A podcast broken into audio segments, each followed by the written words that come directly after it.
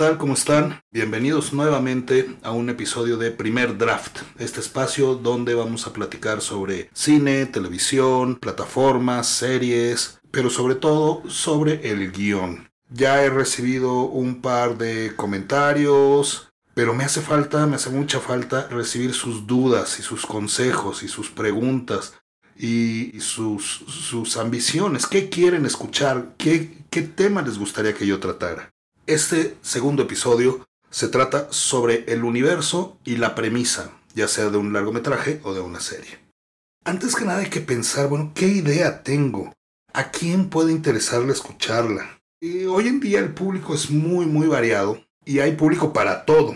Sin embargo, hay elementos universales que conmueven a tu público, conmueven a la gente, y eso es lo que los hace grandes éxitos sin importar de qué país seas, sin importar prácticamente tu edad, tu género o tu nivel socioeconómico, hay historias que nos llegan, que nos, nos parten el alma, que nos cambian la vida. Y eso es a lo que debemos aspirar cuando escribimos.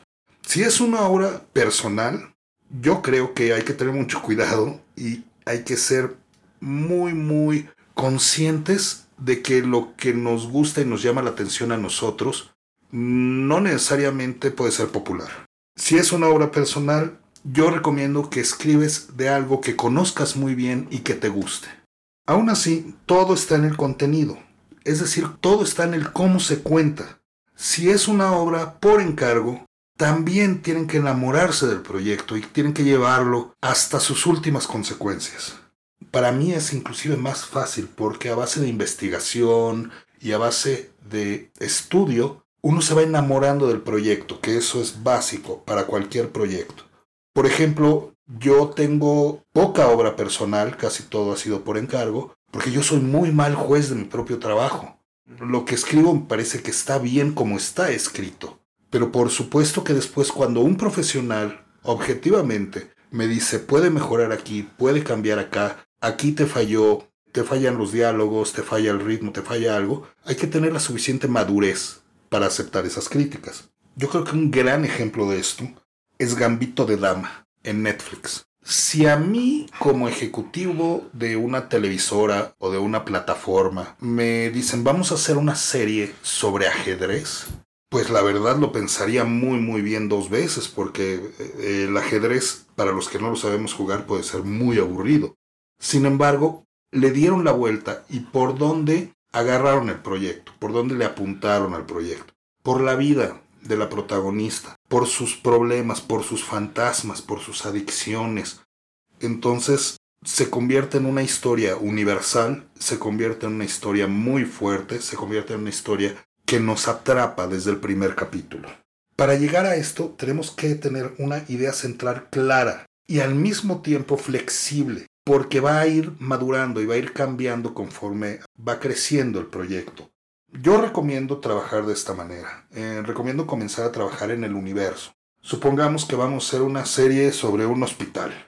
Empezamos con quiénes son los personajes, qué locaciones necesito y cuáles van a ser sus conflictos. En el hospital, pues obviamente, antes que nada tengo que ver qué tipo de hospital. ¿Es un hospital de primera línea? ¿Es un hospital rural? ¿Es un hospital en una zona de guerra? De ahí, ¿qué tipo de personajes necesito? Ya tenemos entonces la locación y los personajes y qué tipo de conflictos van a surgir para mantener al público interesado en la serie. Una vez que tenemos clara la historia, los personajes y las locaciones o las arenas dramáticas y el conflicto, debemos de pensar en una premisa. ¿Qué es una premisa? Son dos o tres oraciones que definen todo el proyecto ya sea una serie larguísima de varias temporadas, o un largometraje, o programas unitarios.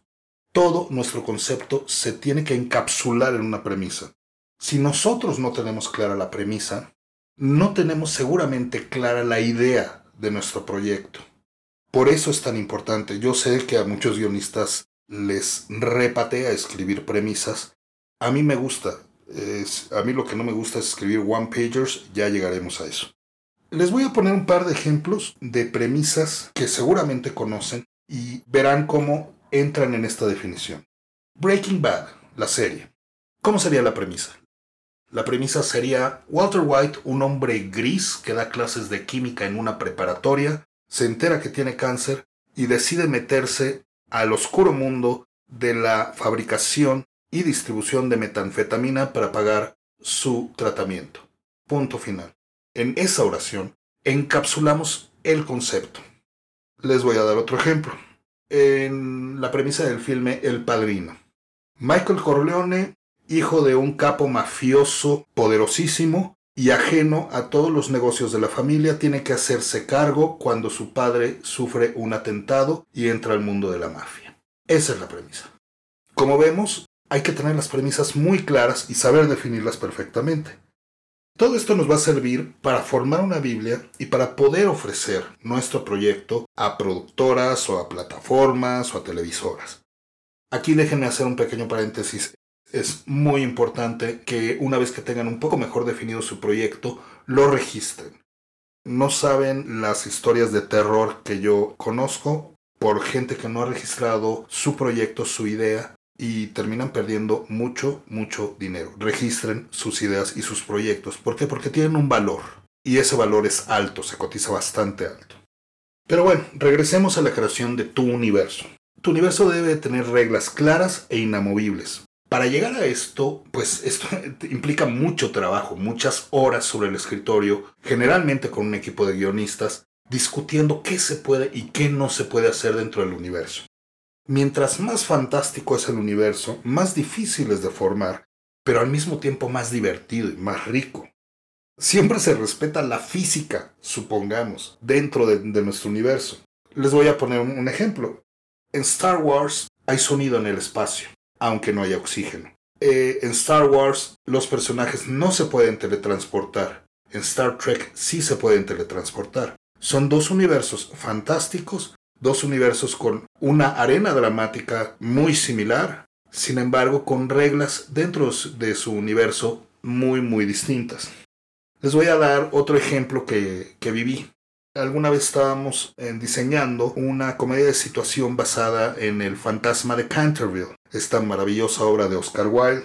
Y fueron un par de días de discutir con el equipo de guionistas qué puede y qué no puede hacer el fantasma. Por ejemplo, había una noche, una fiesta de disfraces y él entra como si nada y empieza a beber en cantidades industriales. El fantasma se puede emborrachar o no. El fantasma puede cruzar paredes o no. Puede aparecer en un lugar repentinamente o no.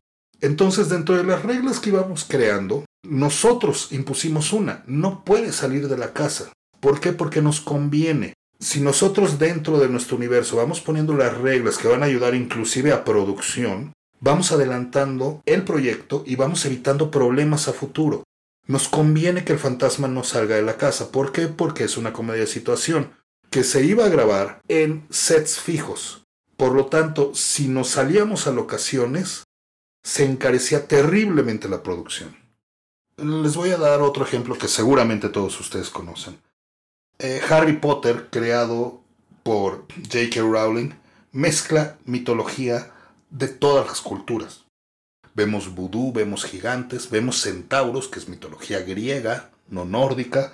Sin embargo, como se lo permitió desde un inicio, estableció las reglas desde un inicio, es completamente lógico y se justifica perfectamente. Por eso es muy importante leer y ver mucho cine y televisión, observar lo que pasa a tu alrededor, y a quienes te rodean. Eso te va a ayudar mucho para la construcción de personajes. Por ejemplo, una vez tuvimos que construir un personaje que era un multimillonario de una familia con varias, de varias generaciones de multimillonarios y que afirma que trabajando mucho todo lo puede lograr y él es el mejor ejemplo.